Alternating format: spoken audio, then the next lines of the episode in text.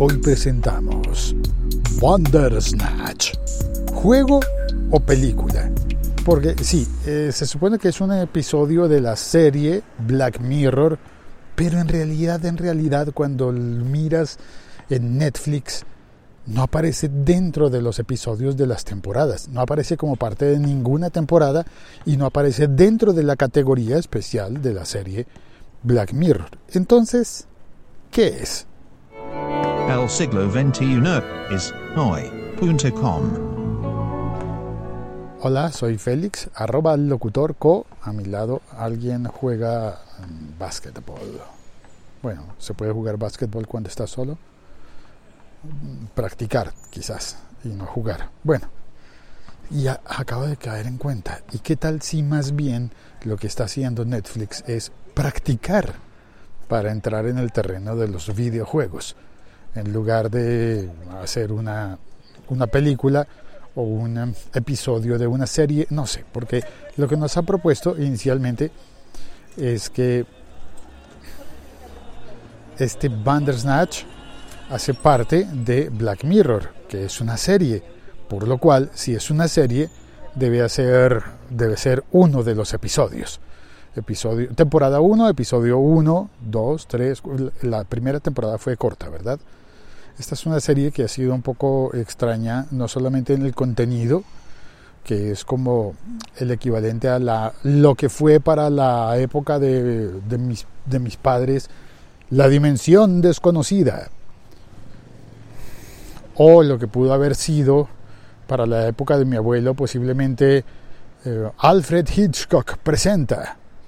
Pues bueno, dentro de esa lógica de series un tanto macabras está Black Mirror, una serie que además de macabra está dedicada a la tecnología. Y a lo largo de la serie, de los episodios de la serie, se han establecido algunas lógicas que dicen los estudiosos de la serie, las personas que, que han visto mucho, que todo está eh, relacionado dentro de los episodios. Por ejemplo, en la, en la que creíamos que era la última temporada, hay un episodio final con un museo.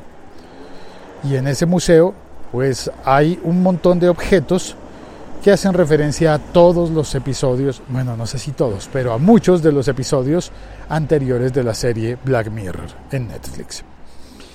Y cuando ves ese museo posiblemente, eh, no sé, yo, no, yo creo que habría que volver a mirar, pero posiblemente tendrías la oportunidad de encontrar un icono, un icono que aparece en varios episodios.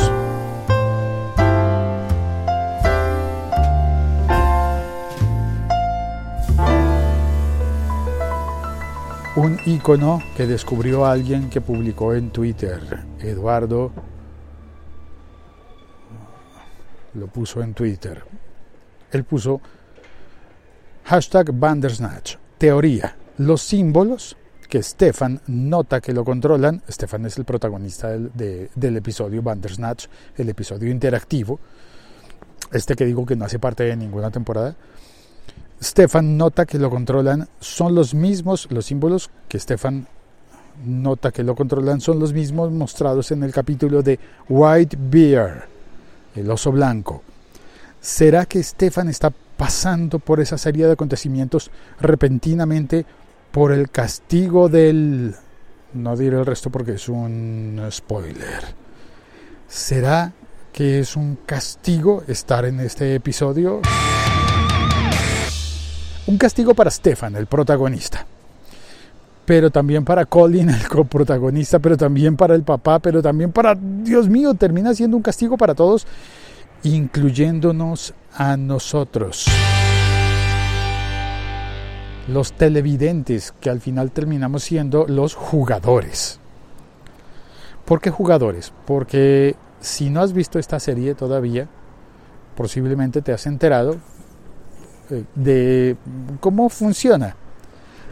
Te propone tomar decisiones que el protagonista de la serie deberá ir ejecutando.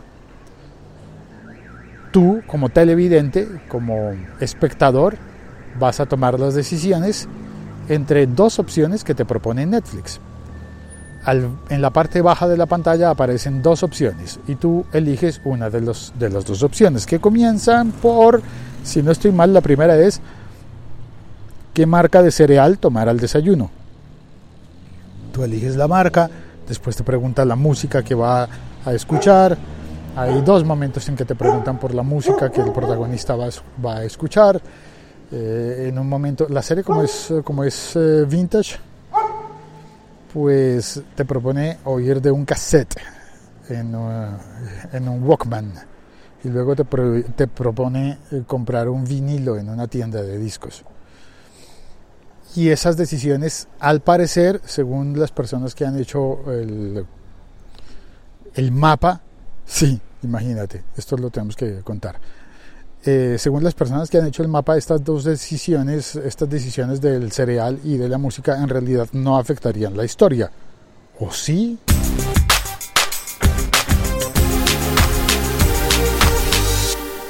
En teoría, tú eliges si tomar un cereal o el otro y la historia continúa. No le cambia mucho la... No, no cambia nada lo que sigue a continuación, pero puede ser que sí cambie todo al final de la historia. Vamos a explicar lo del el mapa.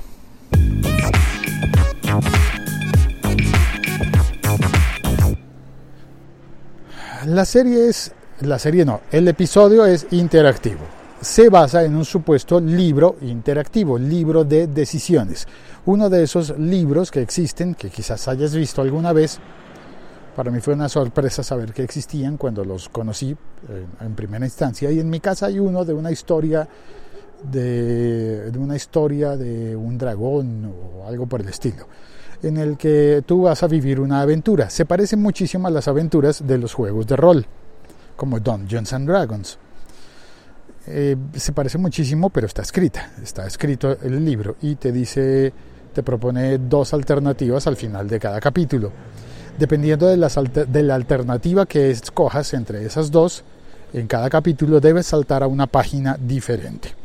Entonces, si, eh, si, todo ocurre en el libro, entonces Stefan va a desayunar, está con su padre en la cocina en la mañana, el padre saca dos uh, cajas de cereal y le pregunta cuál quieres.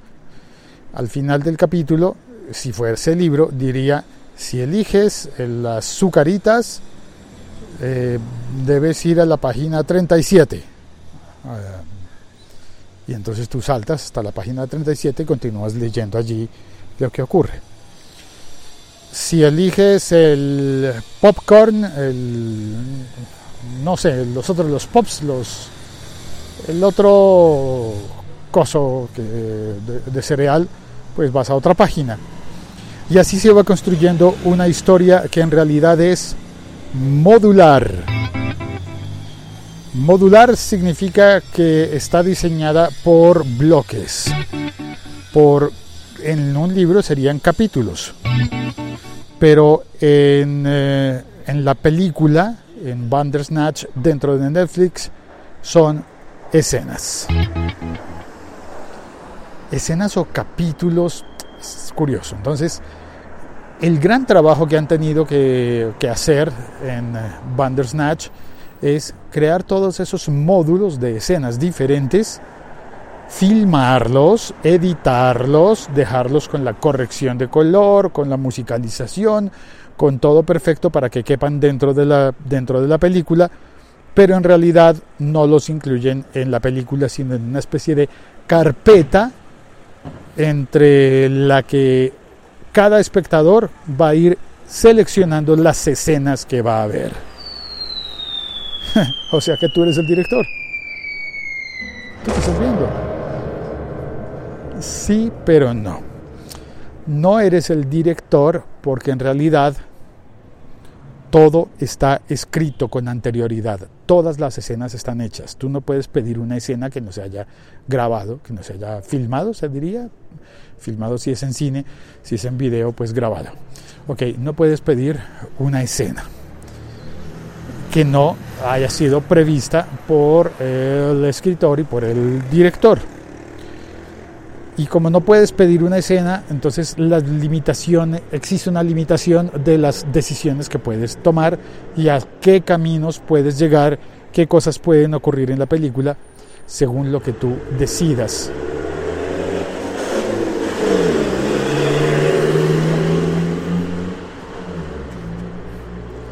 Un carro tipo colectivo que hace por esta calle, no tendría por qué pasar por acá, además ultra ruidoso. Uh, bueno, entonces decía que eh, dentro de la libertad que tienes para elegir lo que va a pasar en la aventura, yo la voy a llamar la aventura más que la película, pues eh, todo está escrito. No tienes total libertad, sino que debes elegir dentro de algunas posibilidades que han sido escritas y grabadas. ¿Hasta ahí se entiende más o menos?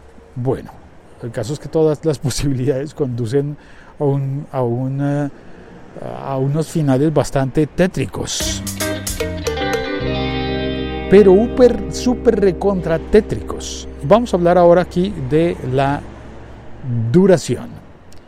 La duración del capítulo, de la película, del juego, no sé cómo mencionarlo. La duración dice en la pantalla cuando vas a arrancar, cuando vas a comenzar, que es de una hora y 30 minutos. Lo cual es totalmente... Sí, pero no. Eh, no sé qué pasa. Yo terminé la historia. Eh, llegué a un momento en el que decidí dejar de pelear y dejar de, querer proponerle a Stefan que hiciese las cosas buenas y las cosas correctas y ya me rendí ante eh, el propósito macabro y malévolo del director de la serie y entonces eh, empecé a tomar las decisiones para Stefan de las cosas más más eh, rudas y más caóticas y buscando a propósito el final más horrible posible. Y me fue muy bien, me fue muy bien buscando el final horrible porque lo encontré bastante rápido y terminé. Me había aburrido porque estaba en loop. En algunos momentos ocurría algo que la serie, a ver, entre mis amigos con los que yo jugaba eh, juegos de rol como Dungeons and Dragons, existía una expresión que era el término de la rabonada del maestro. ¿A qué nos referíamos con esto? A que el maestro de la aventura en algún momento podía obligarnos a avanzar incluso si no queríamos avanzar. Obligarnos a ir a determinado camino incluso si no queríamos ir a determinado camino. Y yo sentí que Bandersnatch es, tiene bastante rabonada del maestro, bastantes ocasiones en las que uno desea hacer eh, una cosa y no la puede hacer porque el, juego o la película lo empuja a uno como, como jugador a tomar decisiones que están tan limitadas entre dos, entre eh, a veces son, a veces uno diría que son hasta sinónimos, mata o asesina. Y uno dice, ah, pues, ¿qué diferencia hay?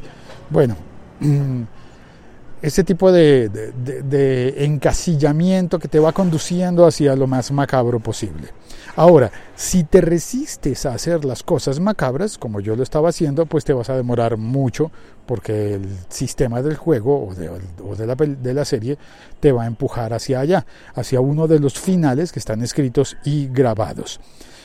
Pero vas a terminar yendo allá. Y a veces, si tú te pones terco, y tomas la misma decisión que no conduce a nada, pues vas a terminar demorándote un montón en recorrer todos los laberintos de esta película que es juego, que es... Eh,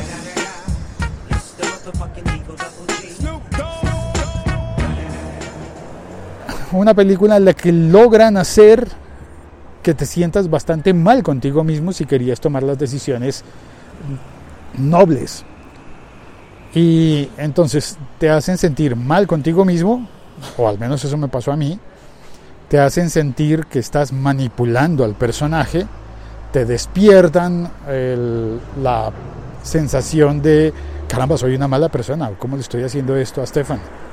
Pero además Stefan se empieza a dar cuenta de que está siendo manipulado y en ese mismo momento tú o yo nos damos cuenta de que también estamos siendo manipulados. Nos ha manipulado Netflix todo el tiempo y el director. Y llegamos a tomar las decisiones que creemos que son las buenas decisiones y en realidad no estamos tomando ninguna decisión, estamos recorriendo el laberinto. Y nos sentimos mal. Y es como entrar a una casa del terror, como un juego.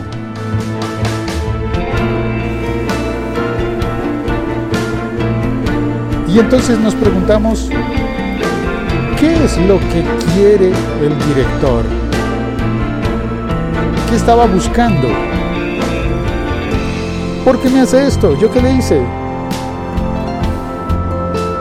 Pues bueno, David Slade, el realizador de Black Mirror, Bandersnatch, ha revelado, según el Hollywood Reporter,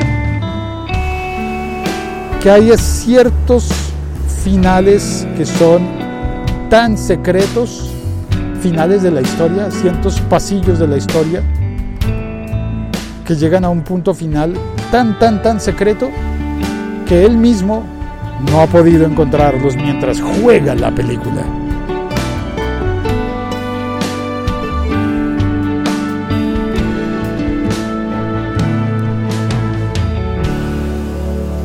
Y si él no ha podido encontrar eso, ese final oculto, al menos un final oculto, tan tan oculto que él no lo ha podido encontrar mientras está jugando, él lo escribió, él pidió que lo grabaran, seguramente estuvo allí en el momento de la edición eh, y, y no lo encuentra, pues si él no lo encuentra, ¿cómo lo vamos a encontrar nosotros? Por azar, seguramente por azar.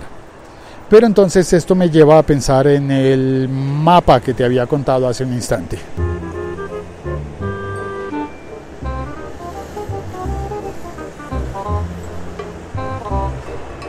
hago una pausa para comprar el pan y continúo con la historia del mapa después del pan. ¿Me acompañas?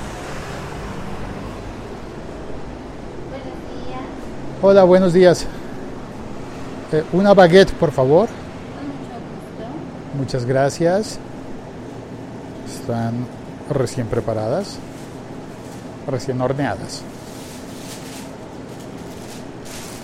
Gracias.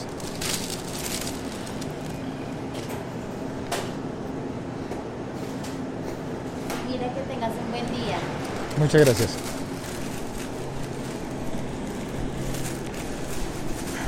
Ok, tenemos la pausa.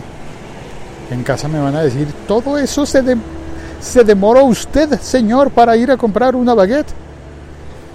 Oye, ¿le subieron a la baguette? sí, le subieron, me dieron una moneda y nada más de vueltas. Nuevo año, nuevos precios. Bueno, vamos a hablar del mapa. El mapa está construido con todas las escenas grabadas, con todo lo que escribió el guionista para poder completar las líneas diferentes de su aventura y llegar a los finales diferentes. Es una sola película, pero con un montón de caminos distintos que conducen hacia el mismo final. No, no necesariamente al mismo final. Al mismo propósito macabro, pero el final puede ser diferente. Ahora, parte de las elecciones ha establecido, han establecido las personas que han eh, tratado de reconstruir el mapa de la aventura.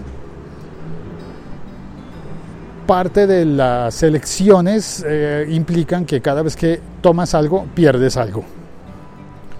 Entonces, cuando haces algo bueno, pierdes estrellas para, para la calificación del trabajo de Stefan, que es hacer un videojuego. ¿Te fijas? Todo encaja. Stefan crea un videojuego leyendo un libro interactivo, de, de una aventura interactiva, y al final terminas tú jugando el videojuego inspirado en el libro. No escribiendo la aventura, pero sí padeciéndola. Y cuando decides que Stefan haga una cosa buena, o que tú consideras buena, pues vas a tener que perder algo en algún punto, como la buena calificación del videojuego.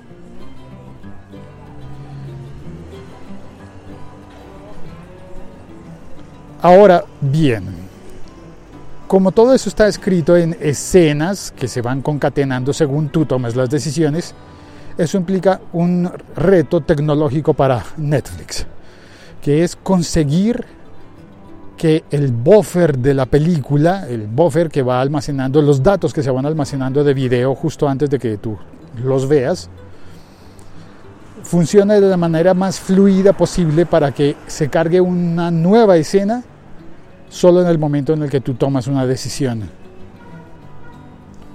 de qué es lo que va a continuar para el protagonista.